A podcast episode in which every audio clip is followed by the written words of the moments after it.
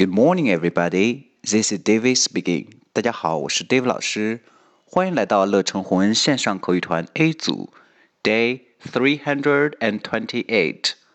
Here we go. 小新和小萌在谈论着上学的方式，看看他们说了些什么。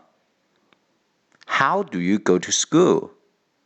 I go to school by bike. OK，小新问的是 How do you go to school?